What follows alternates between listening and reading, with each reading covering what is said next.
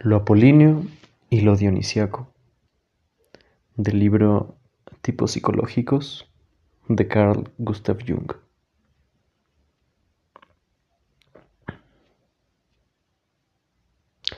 El problema que había vivido en propia carne y afrontado ya en parte Schiller fue otra vez abordado de un modo nuevo y original por Nietzsche en el ensayo que éste publicó en 1871 con el título de El nacimiento de la tragedia.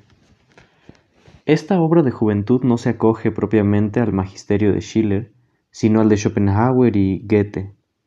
Pero si bien es cierto que con Schopenhauer comparte el pesimismo y el motivo de la salvación, y con el Fausto goetheano toda una infinidad de cosas, con Schiller parece tener al menos en común su estetismo y helenismo.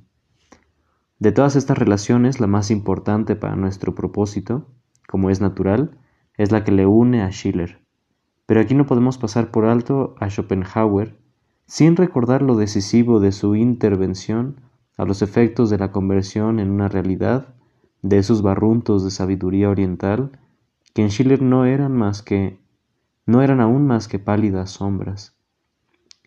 Si prescindimos de su pesimismo nacido del contraste con la alegría de vivir y la certeza de la salvación cristianas, la doctrina schopenhaueriana de la salvación es budista en lo esencial.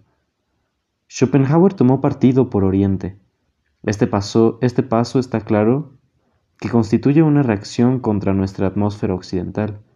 Como es sabido, esa reacción sigue perviviendo todavía en no desdeñable medida en la actualidad en diversas corrientes más o menos inspiradas en su, integridad en la filosofía india. En Nietzsche, esta, esta peregrinación hacia Oriente se detiene en Grecia. La Hélade es para él el puente entre Oriente y Occidente. Hasta aquí Nietzsche coincide con Schiller. Pero cuán diferente es su concepción de la esencia helénica. Lo que Nietzsche ve es el oscuro lienzo sobre el que está pintado el dorado y risueño mundo olímpico. Dice, para poder vivir, los griegos tuvieron, por hondísima necesidad, que crear esos dioses. El griego conocía y sentía los terrores y espantos de la existencia.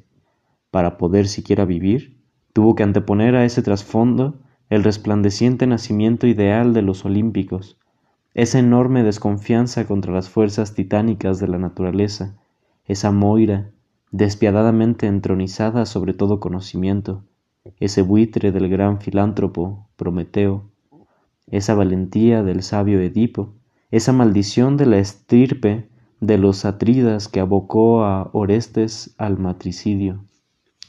Fueron una y otra vez vencidas por los griegos, o por lo menos veladas y sustraídas a su mirada por medio de ese artístico mundo intermedio de los olímpicos.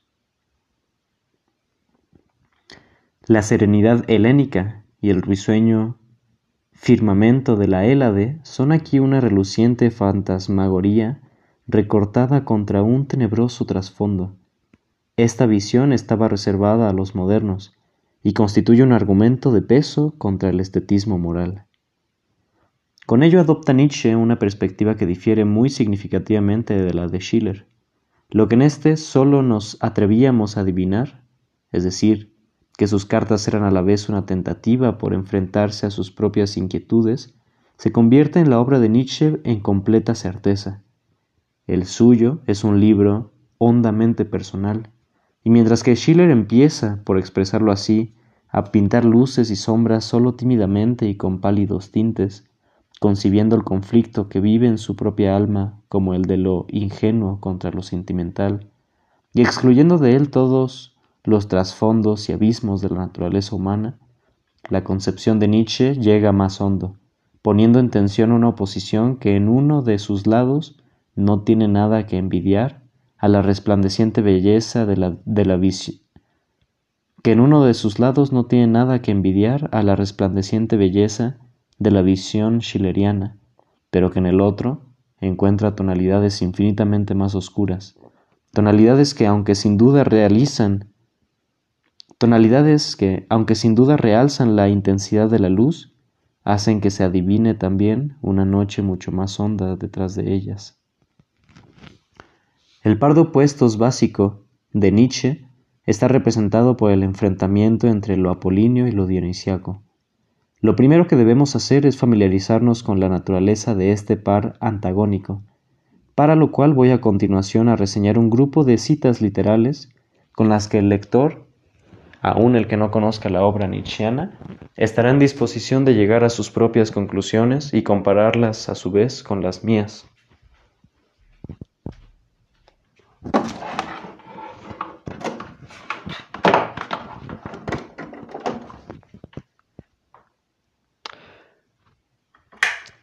Mucho es lo que habremos ganado para la ciencia estética cuando hayamos llegado no sólo a conocer lógicamente, sino a intuir con certeza inmediata que el desarrollo del arte está ligado a la duplicidad de lo apolíneo y lo dionisiaco, de modo análogo a cómo la generación depende de la dualidad, siempre enfrentada y sólo periódicamente reconciliada de los sexos. A sus dos divinidades artísticas, Apolo y Dioniso, va ligado nuestro conocimiento de que en el mundo griego se da una antítesis enorme en cuanto a orígenes y metas entre el arte apolíneo del escultor y el arte no figurativo de la música, que es el arte de Dioniso. Estos dos instintos tan diferentes marchan el uno al lado del otro, casi siempre abiertamente enfrentados entre sí e incitándose mutuamente a dar a luz nuevos frutos cada vez más sustanciosos, a fin de perpetuar en ellos el conflicto de esa antítesis sobre la que la común palabra arte tiende un puente solo en apariencia, hasta que, merced a un acto milagroso metafísico de la voluntad helénica, ambos hacen por fin aparición emparejados, terminando por crear en ese emparejamiento la obra de arte, a la vez dionisiaca y apolínea, de la tragedia ática. Cita del nacimiento de la tragedia. Con el fin de ofrecer una más precisa caracterización de ambos instintos, Nietzsche compara los específicos estados psicológicos a que cada uno de ellos da lugar con los del sueño y la embriaguez. El impulso apolíneo engendra el estado comparado con el sueño, y el dionisiaco el comparado con la embriaguez. Por sueño entiende en esencia Nietzsche, como él mismo se encarga de indicar, una visión interna, la bella apariencia de los mundos oníricos. Apolo gobierna la bella apariencia del mundo de las fantasías internas y es el dios de todas las fuerzas figurativas. Es medida, número, delimitación y dominio de todo lo salvaje e indómito. Quisiera uno llamar a Apolo la imagen divina, magnífica, del principium individuationis. Lo dionisiaco, en cambio, es la liberación del impulso sin barreras, el encabritarse de la desenfrenada dinámica de la naturaleza animal y divina, motivo por el que el hombre hace aparición en el coro dionisiaco como un sátiro, es decir, como un dios en su mitad superior y un macho cabrío en la inferior. Lo dionisiaco es el espanto causado por la destrucción del principio de individuación y a la vez el éxtasis delicioso, vivido al contemplarla, motivo por el que puede comparárselo a la embriaguez que disuelve lo individual en los instintos y contenidos colectivos, a un estallido por el que la acción del mundo hace saltar por los aires al yo aislado. En lo dionisiaco, por tanto, el hombre se encuentra cara a cara con el hombre, e incluso la naturaleza alienada, hostil o sometida, celebra de nuevo su fiesta de la reconciliación con su hijo perdido, el ser humano. Todo el mundo se siente con su prójimo uno, con él, no solo unido, reconciliado y fundido. Su individualidad tiene por ello que haber sido enteramente suprimida. El hombre ya no es artista, se ha convertido en obra de arte, la potencia artística de la naturaleza entera. Se manifiesta aquí bajo los estremecimientos de la embriaguez. La dinamis creativa, la libido en la forma del instinto, en otros términos, se apodera aquí del individuo como de un objeto y hace uso de él como un instrumento o expresión.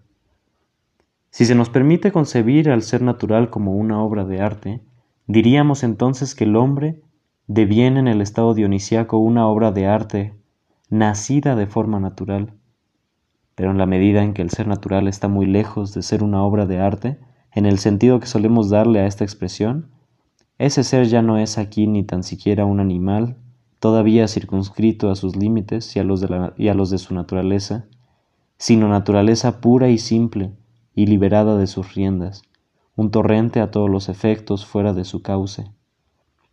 Tengo que subrayar este punto en aras tanto de la claridad como de una mejor intelección de lo que va a decirse a continuación, porque por ciertos motivos Nietzsche descuidó hacerlo así, esparciendo de este modo sobre el problema un engañoso velo estético, que sin embargo él mismo se vio, se vio obligado, involuntariamente, a levantar en algunas ocasiones. Así, por ejemplo, cuando habla de las orgías dionisiacas, dice, en casi todas partes residía, residía el núcleo de estos festivales en una exuberante licenciosidad sexual, bajo cuya marea quedaba sofocada toda institución familiar y sus estatutos venerables. Aquí eran precisamente liberadas de sus cadenas las más salvajes bestias de la naturaleza, hasta llegarse a esa espantosa mezcla de voluptuosidad y crueldad que a mí me ha parecido siempre el, auténtico bebedizo de las brujas. Nietzsche, Nietzsche contempla la reconciliación del Apolo délfico con Dioniso como un símbolo de la reconciliación de estos contrarios en el pecho del griego civilizado. Pero al hacerlo se olvida de su propia fórmula compensatoria, según la cual los dioses del Olimpo adeudan su, su resplandor a las oscuridades del alma griega. De acuerdo con ello, la reconciliación de Apolo con Dioniso sería una bella apariencia, un desideratum causado por la indigencia, sentida por la mitad civilizada del griego en su lucha contra su dimensión bárbara, que se habría desenfrenado paso justamente en el lado dionisiaco. Entre la religión de un pueblo y su estilo real de vida se da siempre una relación compensatoria, pues de lo contrario la religión no tendría en efecto ningún significado práctico. Empezando por la religión extremadamente moral de los persas, y el carácter moralmente cuestionable de sus costumbres, famoso ya en la antigüedad y siguiendo con nuestra era, era, cristiana, donde la religión del amor ha asistido al baño de sangre más atroz de la historia universal, esta regla no ha dejado nunca de confirmarse. De ahí, que, a partir precisamente del símbolo de la reconciliación délfica, no sea lícito inferir la presencia de una escisión particularmente violenta en el carácter helénico, desde ella resultaría comprensible ese anhelo de redención que confirió a los misterios su nombre significado para la vida nacional griega, y que pasaron del todo por alto los primeros admiradores de su, de su civilización. Uno se conformaba con ver ingenuamente en los griegos lo que a él mismo le faltaba. En el estado dionisiaco, pues, el griego no se convertía de ningún modo en una obra de arte, sino que era atrapado por su propia barbarie, despojado de su individualidad, disuelto en todos sus componentes colectivos y hecho uno con lo inconsciente colectivo. Previa renuncia a sus fines individuales. Y hecho uno con el inconsciente colectivo, con el genio de la especie y aún con el de la naturaleza.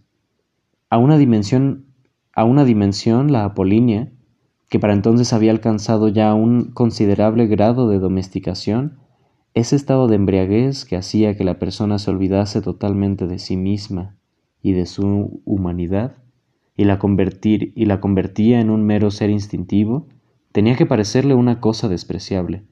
De ahí que no pueda ponerse en duda que de entrada tuvo que suscitarse una violenta lucha entre los dos instintos. Libérense los instintos del hombre civilizado, los panegiristas de la cultura se figuran que de ahí manará a raudales pura belleza. Este error descansa en una honda falta de conocimientos psicológicos. las fuerzas instintivas, atascadas en el hombre civilizado, son enormemente destructivas y mucho más peligrosas que los instintos del hombre primitivo, el cual vive sin cesar sus impulsos negativos en forma moderada. En correspondencia con ello, ninguna de las guerras del pasado histórico puede rivalizar en espantos con la guerra de las modernas naciones civilizadas. Entre los griegos las cosas no habrían sido distintas. Precisamente por haber percibido ellos con viveza el horror, consiguieron poco a poco que lo apolíneo y lo dionisíaco se reconciliaran. Por un acto milagroso metafísico, como dice Nietzsche al comienzo mismo de su obra. Esta frase tenemos que tenerla muy presente, al igual que la observación, de ella diferente, de que en la antítesis que nos ocupa, sólo en apariencia tiende un puente la común palabra arte. De esas afirmaciones estamos obligados a acordarnos por qué Nietzsche, al igual que Schiller, muestra una evidente tendencia a adjudicar al arte el papel mediador y redentor, y el problema queda con ello atascado en lo estético. Lo feo es también bello, y lo repulsivo, y aún el mal, relucen apetecibles bajo el velo engañoso de la belleza estética. La naturaleza del artista, así en Schiller como en Nietzsche, reivindica para sí y para sus específicas posibilidades creativas y expresivas un significado redentor. Nietzsche se olvida así por completo de que la lucha de Apolo con Dioniso y su, y su final reconciliación jamás constituyó para los griegos un problema estético, sino una cuestión religiosa. Los festivales satíricos dionisíacos eran, a juzgar por todas las analogías, una suerte de fiestas totémicas en las que se producía una reidentificación con antepasados míticos o por vías incluso aún más directas con el animal totémico. El culto dionisíaco presentaba en muchos lugares una importancia místico-especulativa, y en cualquier caso ejerció un influjo muy poderoso de resonancias religiosas. El nacimiento de la tragedia, en una ceremonia originalmente religiosa, no es más que el equivalente helénico del primitivo entroncamiento de nuestro teatro moderno en las representaciones medievales de la pasión y su base exclusivamente religiosa, y nos impide, por tanto, valorar este problema desde su aspecto meramente estético. El estetismo es una lente moderna con la que los misterios psicológicos del culto dionisiaco son enfocados bajo una luz en la que está claro que los antiguos jamás los vieron ni los vivieron. Como en Schiller, también en Nietzsche se pasa del todo por alto el punto de vista religioso, sustituyéndoselo por el enfoque estético. Estas cosas presentan ciertamente una evidente dimensión estética, que no debe desatenderse. Pero si, se, pero si se entiende el cristianismo medieval desde un punto de vista exclusivamente estético, su verdadero carácter queda tan falseado y alienado como de entendérselo desde un punto de vista exclusivamente histórico. Pie de página. El estetismo puede, como es natural, venir a subrogar las funciones religiosas. Pero ¿cuántas cosas no podrían hacer exactamente lo mismo? ¿Qué no ha acabado convirtiéndose entre nosotros en un sustituto de la religión ausente? Por muy noble que sea el estetismo como sustitutivo, no es más que un sucedáneo de lo que en verdad es genuino y se ausenta. Por lo demás, la posterior conversión nietzscheana a Dioniso muestra mejor que ninguna otra cosa el sustitutivo estético, muestra mejor que ninguna otra cosa que el sustitutivo estético no pudo a la larga resistir el paso del tiempo. Fin de pie, página. Una comprensión real solo puede tener lugar sobre una base compartida, o de lo contrario, no habría ya argumento que esgrimir frente a quien afirmase haber entendido adecuadamente la naturaleza de un puente ferroviario, tras haberlo contemplado nada más que desde un prisma estético. Con la idea de que la lucha de Apolo y Dioniso no sería más que un asunto de instintos artísticos enfrentados, está desplazándose el problema al terreno estético en unos términos que tanto histórica como materialmente carecen de justificación, y, y sometiéndoselo así a un enfoque parcial, a todas luces incapaz de llegar a ser jamás justo con su verdadero contenido. Es indudable que este desplazamiento tiene que tener una causa y un propósito psicológico. Los beneficios de esta manera de proceder no es difícil descubrirlos. El enfoque estético proporciona de un solo golpe una estampa distinta del problema, que el observador puede ahora contemplar a sus anchas, maravillándose lo mismo de su belleza que de su fealdad, a una distancia lo suficientemente segura como para poder deleitarse en el apasionamiento de la imagen sin tener ya en absoluto que participar ni intervenir. La actitud estética nos exonera de tener que tomar partido y comprometernos personalmente, que es justamente lo que implica la intelección religiosa del problema. Idéntica ventaja es la garantizada por el enfoque histórico de las cosas, a cuya crítica el mismo Nietzsche se encarga de hacer toda una serie de valiosísimas contribuciones.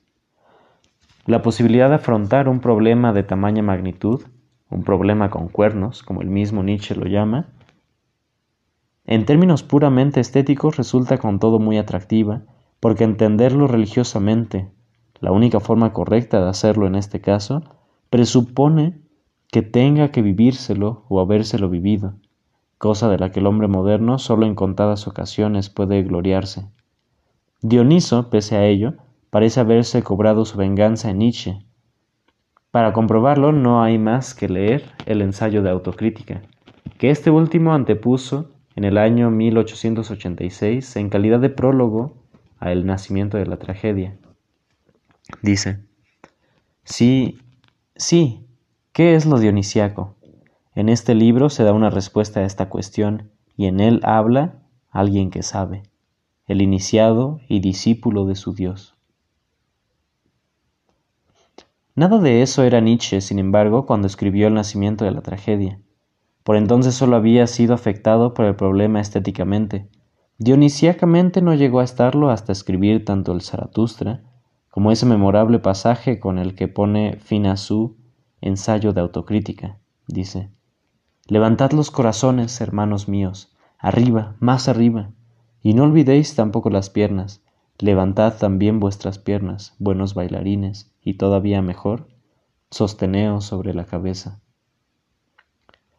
La especial profundidad a la que, pese a sus seguridades estéticas, sondeó Nietzsche el problema estaba ya tan próxima a la realidad que su posterior experiencia dionisiaca parece ser poco menos que su inevitable consecuencia. Sus ataques a Sócrates en el nacimiento de la tragedia están dirigidos contra el racionalista que ha demostrado no estar a la altura del orgiasmo dionisiaco. Este afecto incurre en un error análogo al cometido por el enfoque estético. Se quita el problema de encima. Pero, pese a lo estético de su concepción, Nietzsche había tenido ya por entonces un vislumbre de cuál era la solución real al problema. Al escribir sobre este conflicto tiende un puente, no el arte, sino un acto milagroso metafísico de la voluntad helénica. Nietzsche pone la palabra voluntad entre comillas, cosa en la que, si se tiene presente lo enormemente influido que estaba entonces por Schopenhauer, podemos seguramente ver una alusión al concepto metafísico de voluntad. Puesto que metafísico tiene para nosotros el significado psicológico de inconsciente, si con arreglo a ello sustituimos en la tesis de Nietzsche metafísico por inconsciente, la clave con la que se busca solucionar el problema sería entonces un acto milagroso inconsciente.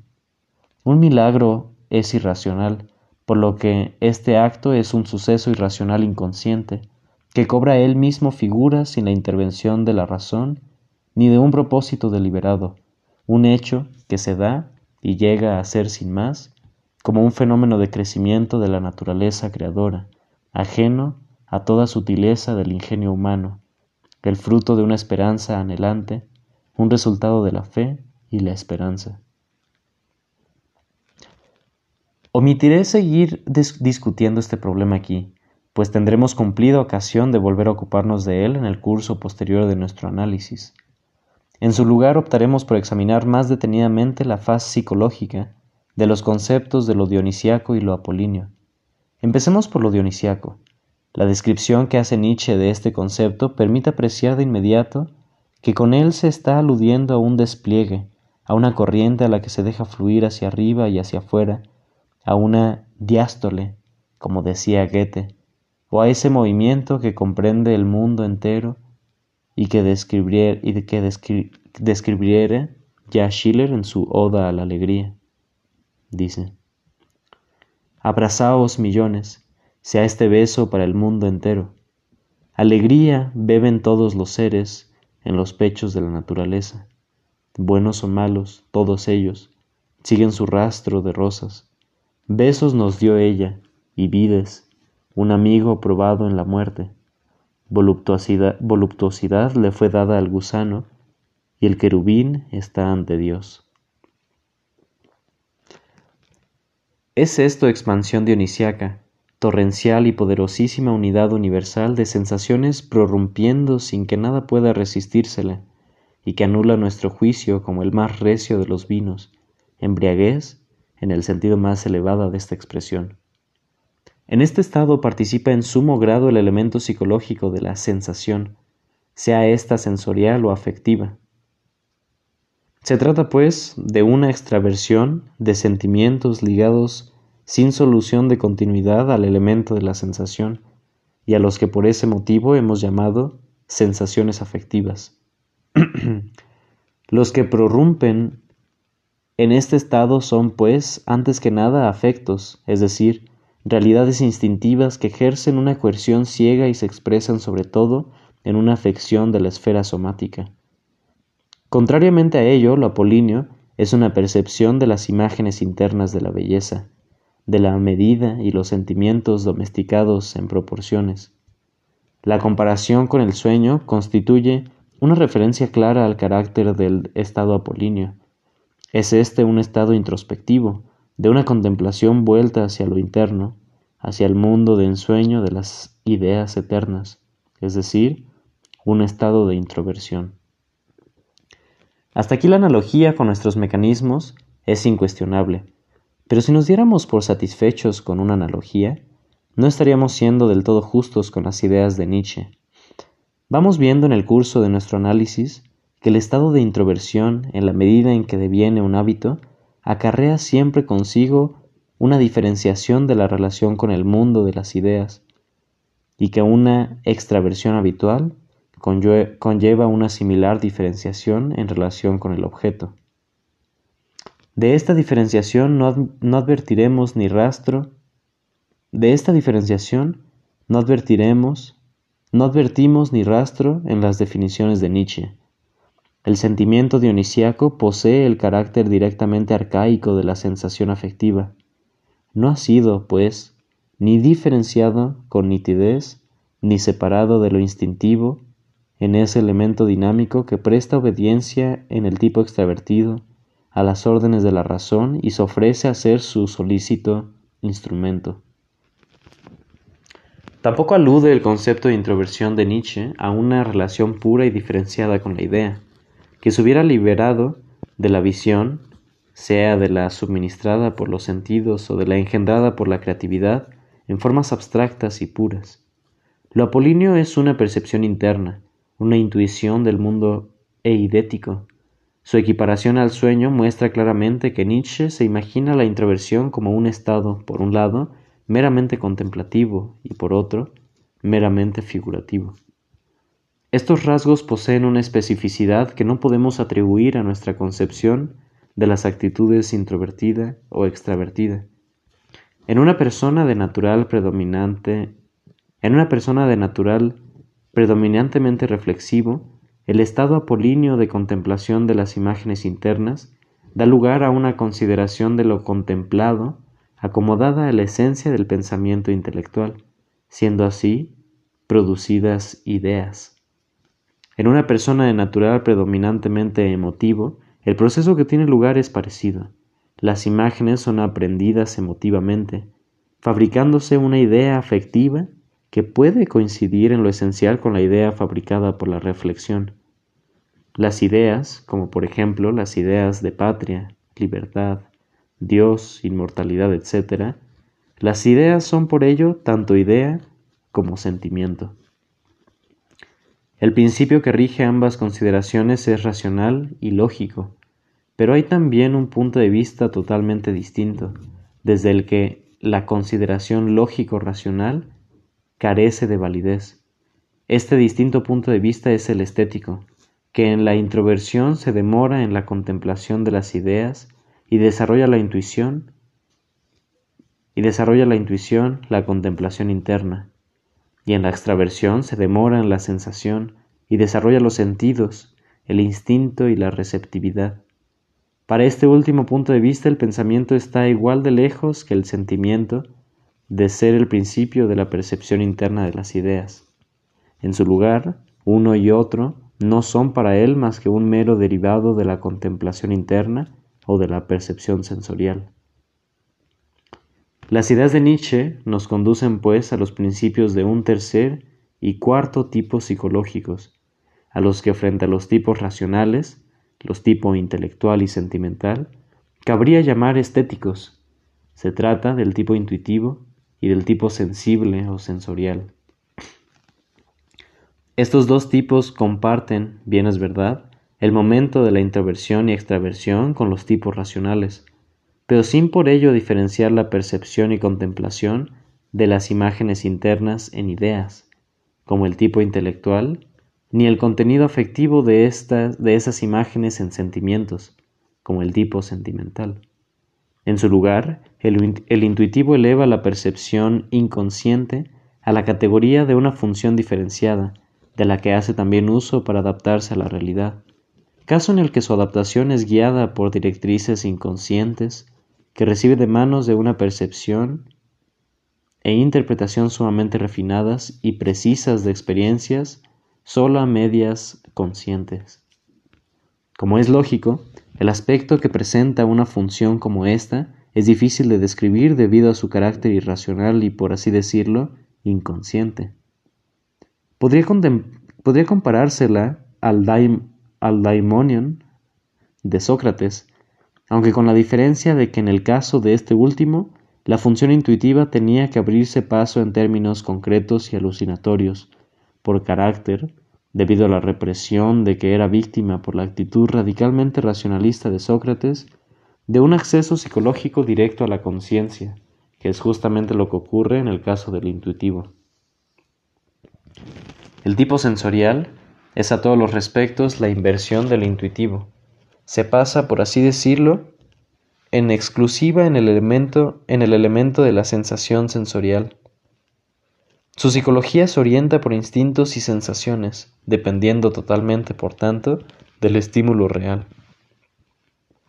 El que Nietzsche destaque precisamente la función psicológica de la intuición, por un lado, y la de la sensación y el instinto, por otro, debería resultar significativo en lo que se refiere a su propia psicología, teniendo por ello seguramente que encuadrarse ésta dentro de un tipo intuitivo con una fuerte inclinación hacia el lado introvertido.